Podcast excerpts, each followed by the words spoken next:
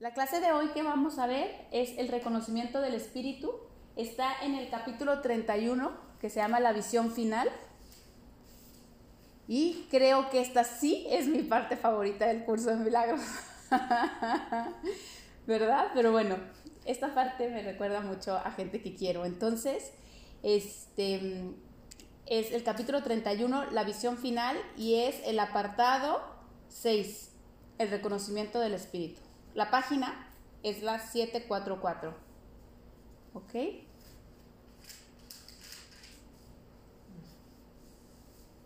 Mi parte favorita de todo lo que vamos a leer es este primer párrafo. Este primer párrafo habla muy bien de la elección, de qué vamos a elegir reconocer. ¿Ok? Entonces voy a empezar, dice, o bien ves la carne o bien reconoces el espíritu. En esto no hay términos medios. Si uno de ellos es real, el otro no puede sino ser falso, pues lo que es real niega su opuesto. La visión no ofrece otra opción que esta. Lo que decides al respecto determina todo lo que ves y crees real, así como todo lo que consideras que es verdad. De esta elección depende todo tu mundo, pues mediante ella estableces en tu propio sistema de creencias lo que eres, carne o espíritu. Si eliges ser carne, jamás podrás escapar del cuerpo al verlo como tu realidad, pues tu decisión reflejará que eso es lo que quieres. Pero si eliges el espíritu, el cielo mismo se inclinará para tocar tus ojos y bendecir tu santa visión, a fin de que no veas más el mundo de la carne, salvo para sanar, consolar y bendecir. Esta es mi parte favorita del curso de milagros. bueno, voy a empezar. La primera parte es que vamos a ir haciendo como ideas claras, es lo que decido creer es mi realidad. Esa es la primera que vamos a, a, a entender. Entonces vamos a ver el poder de mi elección, porque eso va a determinar totalmente mi realidad. No puede ser dos cosas. No puede ser carne y ser espíritu. No se puede dos cosas. Automáticamente lo que es verdad para ti, como, como que dice, rechaza lo otro. ¿Se acuerdan que les platicaba? Que siempre platico con una persona que me dice, no, no, pero mientras estamos aquí soy un cuerpo. No. No pueden hacer ese juego. No, yo sé que soy espíritu, pero mientras estoy aquí y me duele la pierna, eso no pueden hacerlo porque no puedes ver dos cosas. Eso es como querer un ojo al gato y otro al garabato y eso no se puede, te lleva a la locura al final. Tu mente tiene que estar unificada en una idea, porque si no te pierdes, ¿eh? Te pierdes en el laberinto de la confusión. Entonces, o eres carne o eres espíritu. Esa es una decisión que tienes que tener en tu mente. ¿Qué soy? ¿Carne o espíritu? No puedo escoger dos cosas. Ahora, vean esto lo que yo elija es lo que será real para mí. Real en el punto de que escojo espíritu, experimento el cielo, soy eterno, inmortal, vengo con todo ese juego y con toda esa, como que hice cartas a mi favor. Escojo cuerpo, me persigue la muerte, soy parte de este mundo. El ego es mi realidad. Acá Dios es mi realidad en el espíritu, ¿ok? Ahora esto. Es, aquí hay una parte importantísima. De nadie depende esta elección.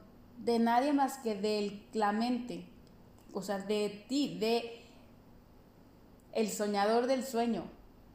Elegir qué quiere ver. Porque eres tú el único que está soñando este sueño. Entonces, tú, ¿cuál es tu elección? ¿Cuál es lo que tú vas a elegir? Ser. Fíjate lo que dice, elige ser un cuerpo y jamás podrás escaparte del cuerpo. O sea, si tú eliges carne, no vas a poder escaparte de esto. Entonces, ahí queda totalmente eliminada la muerte, ¿no? No se escapa con la muerte, porque tu mente sigue creyendo que eres un cuerpo que murió. Entonces no escapas, vuelves a aparecer y aparecer y aparecer en una ilusión, en un sueño. O puedes, lo podría decir, vuelves a proyectar el instante de separación, porque luego Mucha, mucha gente dice, no, pero entonces tú crees en la reencarnación. Nunca puedes reencarnar porque nunca has sido carne. Es simplemente que vuelves a ser real en tu mente la idea de estar separado y la proyectas con la creatividad de tus miedos, tus culpas y tus odios. Eso es lo único que pasa, no pasa nada más, ¿ok? Entonces, este, esa es la primera parte. Y la segunda es el superpoder que da elegir reconocer el espíritu. Para las que se van conectando es la página 744. ¿Ok? Entonces, reconocer que es el que tú eres espíritu, vean cómo cambia. Yo reconozco que soy espíritu y el cielo mismo se inclina para bendecir mi visión. Aquí no habla mi vista ni mis sentidos, mi visión. Estamos hablando de la visión crística, de yo ver desde el espíritu, como el espíritu ve, unicidad. ¿Sale? Entonces, el, el cielo mismo se inclina para tocar tus ojos y bendecir tu santa visión. Yo, a mí me gusta pensarlo como, viene el cielo y te quita todas las diapositivas que estaban entre tú y tu verdad. No sé si se acuerdan, las que son de mi época, de los retroproyectores o esos, que entonces ponían una diapositiva encima de otra y ya no se podía ver ni más. Y entonces la luz no podía pasar por esas diapositivas de una manera correcta. Cuando el cielo viene y entonces bendice a tus ojos con la visión, quita las diapositivas y solamente queda la luz. Entonces vean qué padre, ¿qué verías en el mundo? ¿Cómo verías ese mundo? Y aquí viene la parte que más me gusta. ¿Qué pasa con el Hijo de Dios que ha sanado su visión? ¿Qué pasa con alguien que ya ve todo este mundo desde el Espíritu? Solamente voltea a ver el sueño o voltea a ver el mundo para tres cosas. ¿Para qué tres cosas voltea el Hijo de Dios a ver el mundo? Para sanar, consolar y bendecir. Fíjense qué importantes las tres. De las tres podríamos hacer una clase de cada una, pero fíjense, sanar, consolar y bendecir. ¿Por qué? Porque vuelve a un sueño de desierto siendo agua, vuelve a un mundo irreal siendo verdad. Eso es lo único que ustedes deberían de levantarse en las mañanas en su mente. ¿Con qué idea? Yo estoy aquí para sanar, consolar y bendecir. Sanar mi mente y las mentes alrededor de mí. Bendecir es decir bien del otro, o sea, verlo como los que ellos son y consolar. ¿Por qué? Porque aquí todavía hay, hay hijos de Dios que creen que están separados y que, y que su idea de mundo es miedo, culpa y odio, ¿no? Y que el ego es su realidad. Pero tú vienes como un faro y entras como un faro al sueño y entonces consuelas sus mentes respecto a la separación. Entonces, si tú no estás bendiciendo, consolando y sanando, no estás viendo desde el espíritu. Yo pensaba, ¿cuáles serían las otras si tú estás en el mundo como un cuerpo, ¿qué sería lo que verías? Creo que yo lo resumiría en juicio. O sea, el, el fulanito que está aquí como un cuerpo se la pasa juzgando. No lo vean solamente como el juicio mal, ¿no? O sea, como criticando, no. Es que tienes que juzgar toda la realidad para acomodarla a tu mente. Juzgas que eres un cuerpo, juzgas que el otro está aquí enfrente, juzgas que esto es de día, que esto es noche, juzgas, juzgas, juzgas, es lo que quiero decir. Y entonces se desgasta tanto en esa función que pierde totalmente perspectiva, se distrae juzgando. ¿Se acuerdan que yo me encanta María Magdalena? Porque pienso que María Magdalena tiene una cualidad hermosa en su mente que es no te distraigas, no pierdas la atención de lo que tú eres siempre que se distraigan, piensen en María Magdalena, porque María Magdalena es esa capacidad mental que tienes tú, de decir, no me voy a distraer, no voy a ver en el otro lo que me enseñas mis ojos, voy a verlo con mi visión. Entonces, la visión del Hijo de Dios que decide recordar que Él es tal como Dios lo creó, es esa, sana, bendice y consuela en el sueño. ¿Ok? Este párrafo yo lo hice taza para alguien, porque de verdad era importantísimo que todas las mañanas recuerdes eso, que recuerdes que entonces así no te entra la prisa de irte a ningún lado o de correr y, y, voy a experimentarme con mi espíritu cuando me muera. Experimentate hoy, cambia tu visión, quita las diapositivas y sale a este mundo a consolar, sanar y bendecir. Y te prometo que todo el cielo se inclina aquí para bendecir tu santa visión, o sea, te acompaña. Y no va a pasar otra cosa que ahora que yo digo que hacer polvito. Todo lo que se te va poniendo en el sueño lo vas haciendo polvito porque ya ves de otra manera. ¿Ok? Entonces voy a continuar. Dice, la salvación es un deshacer. Si eliges ver el cuerpo, ves un mundo de separación, de cosas inconexas y de sucesos que no tienen ningún sentido. Alguien aparece y luego desaparece al morir. Otro es condenado al sufrimiento y a la pérdida. Y nadie es exactamente como era un instante antes ni será el mismo un instante después pausa porque viene la pregunta que me encanta, pero observen el mundo y así es. Yo no soy más joven, ya soy un segundo más vieja, podríamos decir, ¿no?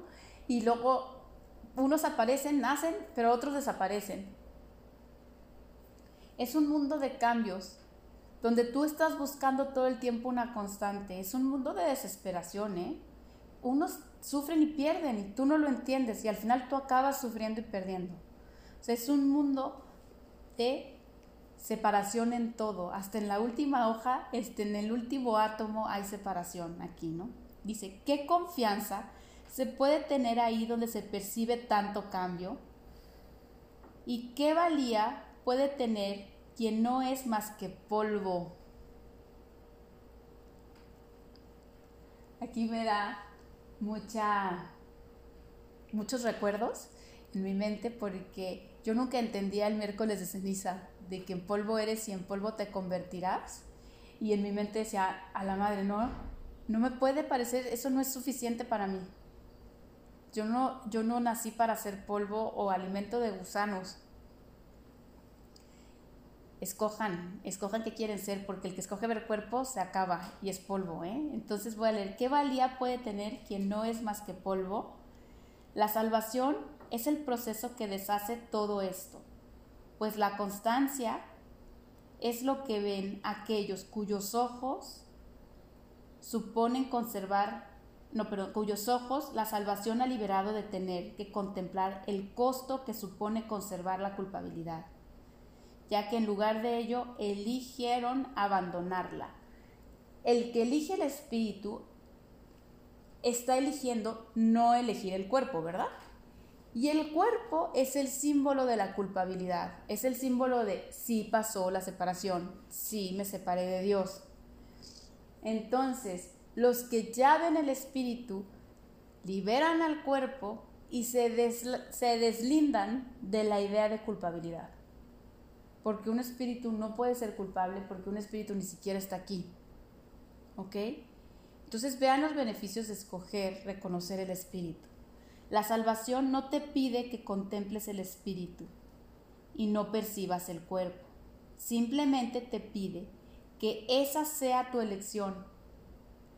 Aquí hay una cosa muy importante porque se acuerdan que yo les digo, no es que ya te hiciste espíritu y vas a correr por la calle como una loca y no te vas a alimentar y, este, y decides que ya no te bañas porque no eres un cuerpo y, y esas cosas de, que la gente malentiende. No, no te pide eso no te pide, porque no sería lo más amoroso que en el cuerpo que lo habita el Hijo de Dios se le tratase así.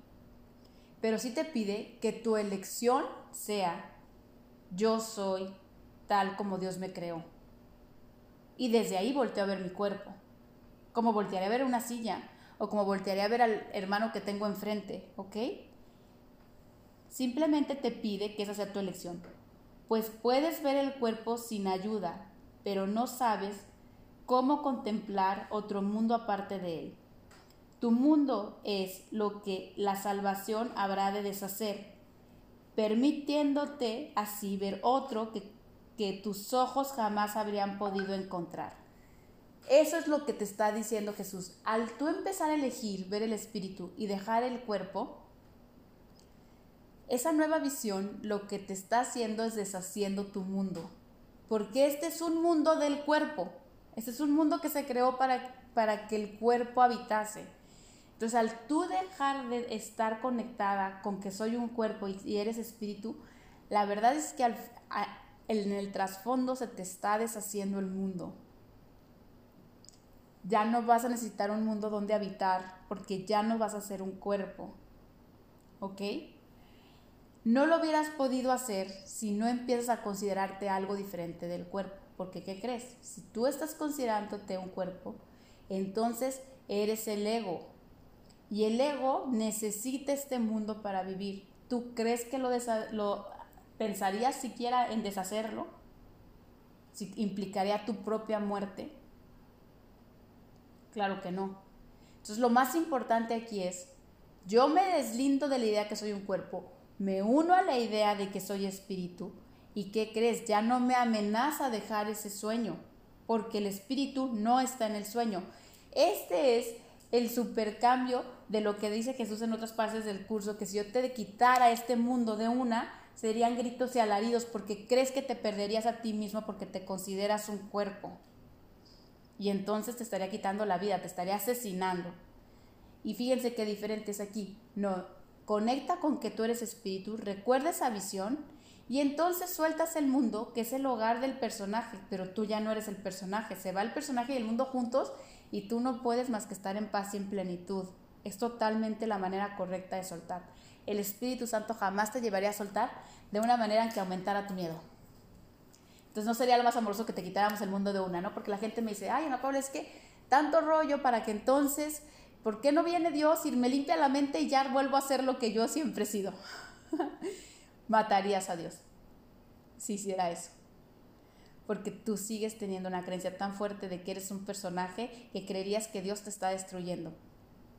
Por eso no puede ser así. Dios jamás le haría eso a su hijo. Entonces mejor te ayuda a recordar lo que tú eres para que tú, de la mano de Dios y de todo el cielo, te rías de soltar un sueño que nunca tuvo nada que ver contigo. ¿ok? Entonces, bueno, ¿cómo va a lograrse esto? No es algo que debe preocuparte. No comprendes cómo apareció ante ti lo que ves, pues si lo comprendieses desaparecería. El velo de la ignorancia está corrido igualmente sobre lo bueno que sobre lo malo. Y si tiene, y si tiene que traspasar por, se tiene que traspasar porque ambas cosas puedan desaparecer a fin de que la percepción no encuentre ningún lugar donde ocultarse. Aquí hay una cosa importante.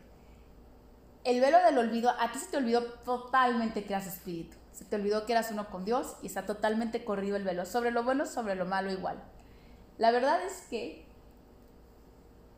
lo vamos a descorrer de tal manera que la percepción no tenga lugar donde usarse, o sea, no pueda ponerse en ningún lado un espíritu no se percibe, se experimenta. ¿Ok? Entonces, eso es lo que al final estamos tratando de hacer, que tu percepción ya no la uses. Un espíritu no percibe, un espíritu experimenta. Imagínate qué padre sería solamente experimentar a la persona que tienes enfrente. Nunca percibirla. Percibirla te dice pues que es chaparra, alta, mediana, joven, vieja, bla, y su historia y experimentarla es exactamente lo que eh, yo les digo que hacemos con Dios, la oración. Te reconozco, te bendigo, me bendices, me reconoces. Eso es una experiencia. Solamente veo en ti lo que veo en mí y juntos somos el mismo. Entonces, estamos dejando a la percepción sin lugar donde poder manifestarse, ¿no? ¿Cómo se puede hacer esto? No se puede hacer en absoluto, pues, ¿qué podría aún quedar por hacer en el universo que Dios creó? Aquí hay una cosa bien importante. La gente piensa que es algo que se tiene que hacer. Este curso es un curso de deshacer, no de hacer más. Aquí vamos recolectando lo que creímos hacer y explotar. El Big Bang lo vamos a recoger, ¿ok? Entonces no se tiene que hacer nada, se tiene que deshacer en tu mente toda la locura que has creído que es tu verdad. Entonces, Esa es una cualidad del espíritu. El espíritu es, no se tiene que hacer nada. ¿Cómo, cómo tendría que ser yo, Ana Paula, para ser espíritu? Esa pregunta no te la puedo contestar porque no hay nada que tú tendrías que hacer. Es solamente deshacer la idea de que eres un cuerpo y experimentarte como lo que siempre has sido. El espíritu es una experiencia.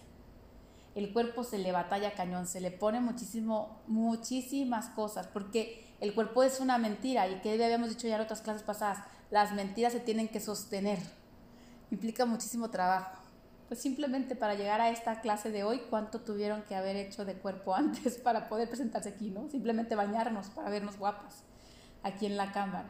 El espíritu es solamente es una experiencia. El espíritu es un estado de ser. No se le tiene que hacer nada. Entonces voy a repetir la pregunta. ¿Cómo se puede hacer esto? No se puede hacer en absoluto. ¿Cómo se puede volver al espíritu? No se puede hacer nada en absoluto. Es, eres. Este es un curso de deshacer. Vamos a deshacer toda esa locura que hemos explotado enfrente de nosotros la vamos a ir recogiendo para nada más quedarnos en la experiencia del espíritu. Solo la arrogancia podría hacerte pensar que tienes que allanar el camino que conduce al cielo. Se te ha proporcionado los medios para que puedas ver el mundo que reemplazará el que tú inventaste. Hágase tu voluntad. Esto es verdad para siempre tanto en el cielo como en la tierra independientemente de donde creas estar o de lo que creas que la verdad acerca de ti mismo debe realmente ser. Aquí está la idea que nos tienen esto. Se hizo tu voluntad respecto a lo que tú quisiste. Se hace en el cielo, se hace en la tierra, se hace en el sueño, se hace en tu mente, se hace en todos lados. Hágase tu voluntad, se obedece siempre. ¿Ok? Por eso creo que lo pone aquí en el texto con signos de exclamación, con la fuerza que tiene el Hijo de Dios. Hágase mi voluntad, soy un cuerpo.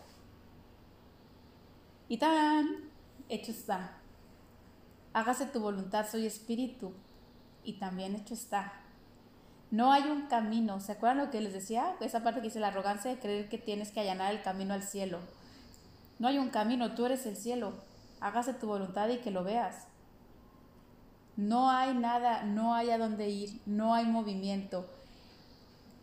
Vayan en su mente a los párrafos atrás que, que leí. Si estamos tratando de salir del cambio, si estamos tratando de volver a la constante, la constante es, la constante es lo que yo siempre digo, sea. Entonces, que sea, que sea y no importa, fíjate lo que me gusta muchísimo aquí, no importa ni siquiera que tú lo veas o no, eso es lo que es. Esto es verdad siempre tanto en el cielo como en la tierra, independientemente de donde creas estar. ¿Te fijas? Tú, tú como personaje, tú como mente equivocada, sales sobrando en esta ecuación. Eres espíritu, está más allá de que tú lo aceptes, tú lo creas, tú lo experimentes, tú creas que estás en el cielo o en la tierra. ¿Ok? Esa es la realidad de ti mismo. No importa que lo creas tú o no. También dice que voy a seguir, independientemente también de lo que contemples y de lo que elijas sentir, pensar o desear pues Dios mismo ha dicho, hágase tu voluntad y consecuentemente se hace. Este, este párrafo me ayuda muchísimo cuando viene gente, no, es que te prometo una Paula que yo no voy a poder. Esta parte para mí sí es muy difícil, es que esto yo, esto sí va más allá de lo que yo puedo. No, es que esto está hecho para las mentes muy, muy, muy trabajadas como la tuya. Es que no sé, cada quien puede poner el juego de mente que quiera en, su cabeza. La cosa que, ¿qué crees? La voluntad de Dios se hace y pasa de ti como figura separada en un sueño. Y la voluntad de Dios es esta. La voluntad de Dios es independiente, fíjense, a lo que tú contemples, a lo que tú elijas sentir y a lo que tú pienses y desees. Cuatro cosas. Lo que contemplo, lo que deseo, lo que pienso y lo que siento. Que si yo te digo en eso se basa todo tu mundo. Porque yo siento que no me quieren. dóblalo. Yo pienso que no me quieren. Yo deseo que me quieran. Voy a poner un ejemplo de lo que sea. Y yo siento, ¿y qué me faltó? Y yo contemplo otra cosa. ¿Qué crees? Al cielo, a mí y a Dios, nos importa un pepino eso. Porque la voluntad de Dios es esta y se hace. Tú eres espíritu. Entonces, todas esas mentes que les encanta sentir, contemplar, pensar y desear, hagan polvito de todo eso que pasa en sus mentes.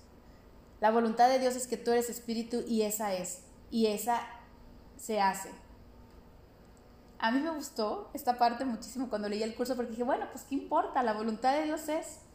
Nada más falta que yo, como manecillas del reloj, me una a su voluntad y toquemos juntos la unicidad. Pero esta manecilla trae a una sinercia que no puede parar a unirse a su creador. Piensen en las manecillas del reloj. Entonces no importa que yo esté ahorita cuarto para la hora, no importa, voy a caminar inevitablemente a mi verdad hasta hacerme uno con esa manecilla que es la voluntad de Dios y ahí encuentro la paz de Dios. La paz de Dios es cuando mi sentir, mi contemplar, mi desear y mi pensar es el mismo que el de Él. Entonces no se preocupen, es inevitable. Todas las manecillas dan la vuelta y llegan a unirse a Dios.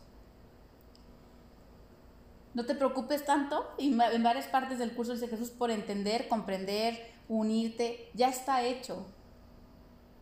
Lo único que se te pide de ti es que sueltes y digas, ¿qué tal si sí?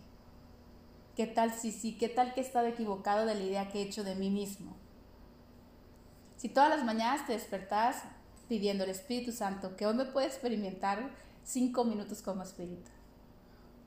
Con eso ya tendríamos un avance maravilloso. No te preocupes, tu regreso está garantizado. No hay manecilla que no llegue a tocarse con Dios.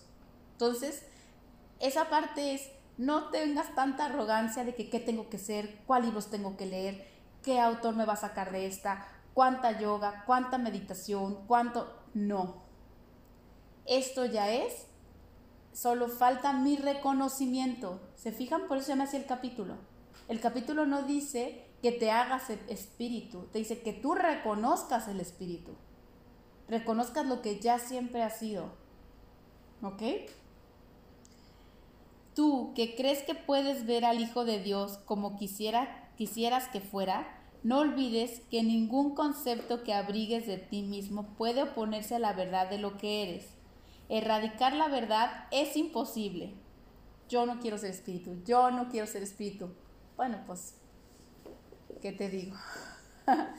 la verdad es, entonces no gastes tu tiempo en pues voy a decir la palabra, no la quería decir en una grabación, pero en estupideces, porque no se puede.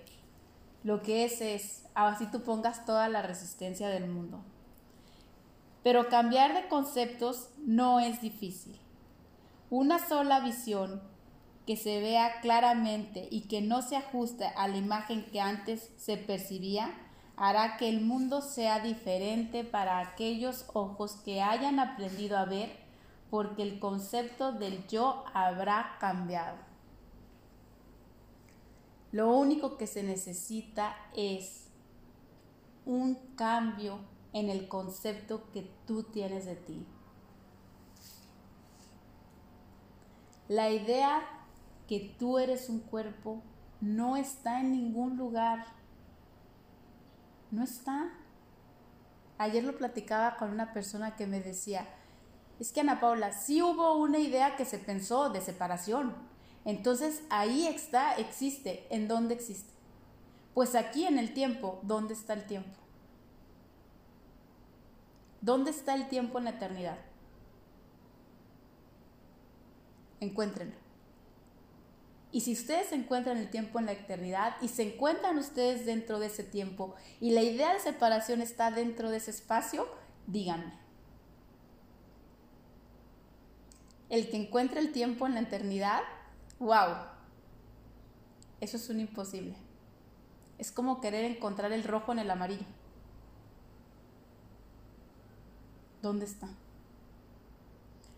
Este pensamiento me gustó muchísimo porque estaba costándome muchísimo trabajo explicar a la persona y le dije, dame un segundo. Cerré mis ojos y le dije, Jesús, dame la respuesta. Porque no la tenía, ¿eh? yo en mi mente. Y me llegó súper clara, que lo encuentre en el tiempo, que encuentre el tiempo en la eternidad y que me diga dónde está esa idea de separación. Entonces, ese mismo camino que hice yo, lo pueden hacer ustedes cuando digan, es que, ¿cómo? Si yo estoy aquí y hablo con otra y me toco y siento mi brazo y no sé qué, cierra los ojos y le Jesús, dime dónde está el Espíritu. Es que no importa que tú tengas todas las respuestas, eso es lo menos importante. La importante es que estés dispuesto a recibir ayuda, que puedas preguntarle al maestro correcto, yo puse Jesús, pero acuérdense que Jesús es mente correcta o es Espíritu Santo, pero pregúntenle a ese, si tú eres espíritu, que te ayude a que tu mente vaya abrazando ese concepto. Y les prometo que lo que hice aquí es cierto.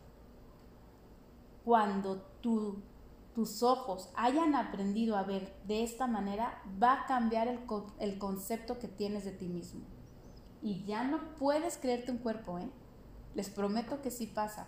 De repente te dolerá, sufrirá lo que tú quieras, pero en tu mente ya está una idea de que eso no eres tú. Este 6 me gusta muchísimo, ¿no? Porque empieza así. Eres invulnerable. Entonces el mundo te parece un lugar inofensivo. Perdonas. Perdonas es lo mismo que deshaces, ¿eh? Entonces el mundo es misericordioso, pues le has perdonado sus ofensas, de modo que te contemplas tal como tú lo contemplas a él. Eres un cuerpo, entonces ves en cada hermano un traidor, listo para matar. Eres espíritu, inmortal, y sin la más mínima posibilidad de corrupción, ni mancha alguna de pecado sobre ti. La voy a volver a ver. Eres espíritu inmortal y sin la más mínima posibilidad de corrupción ni mancha alguna de pecado sobre ti, entonces ves estabilidad en el mundo, pues ahora es absolutamente digno de toda tu confianza.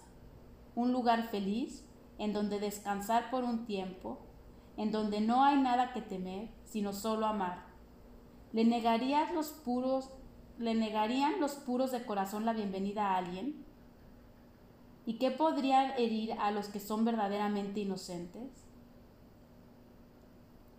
Hágase tu voluntad, santa criatura de Dios. No importa si crees estar en el cielo o en la tierra. Lo que la voluntad de Dios Padre ha dispuesto para ti jamás ha de cambiar. La verdad en ti permanece tan radiante como una estrella, tan pura como la luz, tan inocente como el amor mismo, y tú eres digno de que se haga tu voluntad. Este párrafo hace las preguntas que te deberías de hacer todos los días. Porque ser un cuerpo hace que estés en un sueño de sed y separación. Pero ver este mundo como espíritu hace totalmente lo contrario. Fíjate, la primera parte la que me gusta más. Entonces ves estabilidad. Yo lo cambiaría. Entonces ya no caminas sin paso firme por pantanos. Caminas perfectamente con la fortaleza y la abundancia de Dios. Y entonces el sueño es un lugar feliz, donde descansas por un tiempo. Fíjense, esa palabra me gusta muchísimo, por un tiempo, dentro del tiempo este, este, pasar por aquí se va a desaparecer en tu mente, ya no va a tener sentido, nunca va a haber existido. Pero mientras estemos, o pares, más bien, no voy a decir mientras estemos, pero mientras tu mente no esté limpia y crea que estás caminando por aquí, puedes caminarlo en paz, en estabilidad, en felicidad. Y entonces no hay nada que temer sino solo amar. Por eso, me voy al párrafo con el que empezábamos la clase, el que ha limpiado su visión solamente puede consolar, bendecir y sanar, porque el mundo ya no le implica ningún reto, no le implica ninguna amenaza, solamente parece estar aquí por un tiempo, pero él sabe que está en la eternidad, que es espíritu. Fíjense, las preguntas están perfectamente acomodadas. ¿Eres invulnerable? Es la primera. Segunda, ¿perdonas? Tercera, ¿eres un cuerpo o eres espíritu? Y yo creo que la cuarta no está hecha en forma de pregunta. ¿Se hace tu voluntad siempre? ¿Se hace tu voluntad siempre sí o no? Voy a volver a leer el último párrafo para que con eso cerremos la clase porque quiero que vean que tu voluntad se ha hecho desde algo que desde antes que esto empezara y esto acabara, ¿eh? Porque tu voluntad es la misma que la voluntad de Dios. Hágase tu voluntad, santa criatura. No importa si crees estar en el cielo o en la tierra. Lo que la voluntad de tu Padre ha dispuesto para ti jamás debe cambiar. La verdad en ti permanece tan radiante como una estrella, tan pura como la luz, tan inocente como el amor mismo y tú eres digno de que se haga tu voluntad.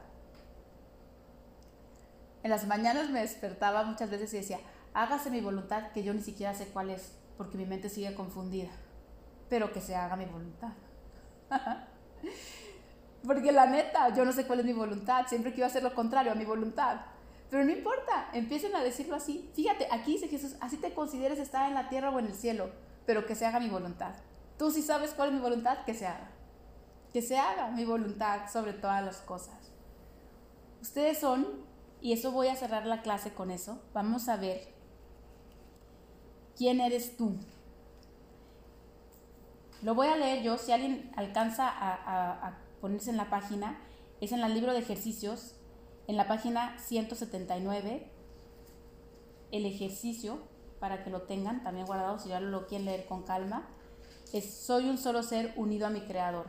Voy a leerles el número 12 de esa lección, para que sepan quiénes son ustedes, para que dejen la idea de un cuerpo. Eres un solo ser, unificado y al salvo en la luz, la dicha y la paz. Eres el Hijo de Dios, un solo ser, con un solo creador y un solo objetivo, brindar a todas las mentes la conciencia de unicidad de manera que la verdadera creación puede extender la totalidad y unidad de Dios.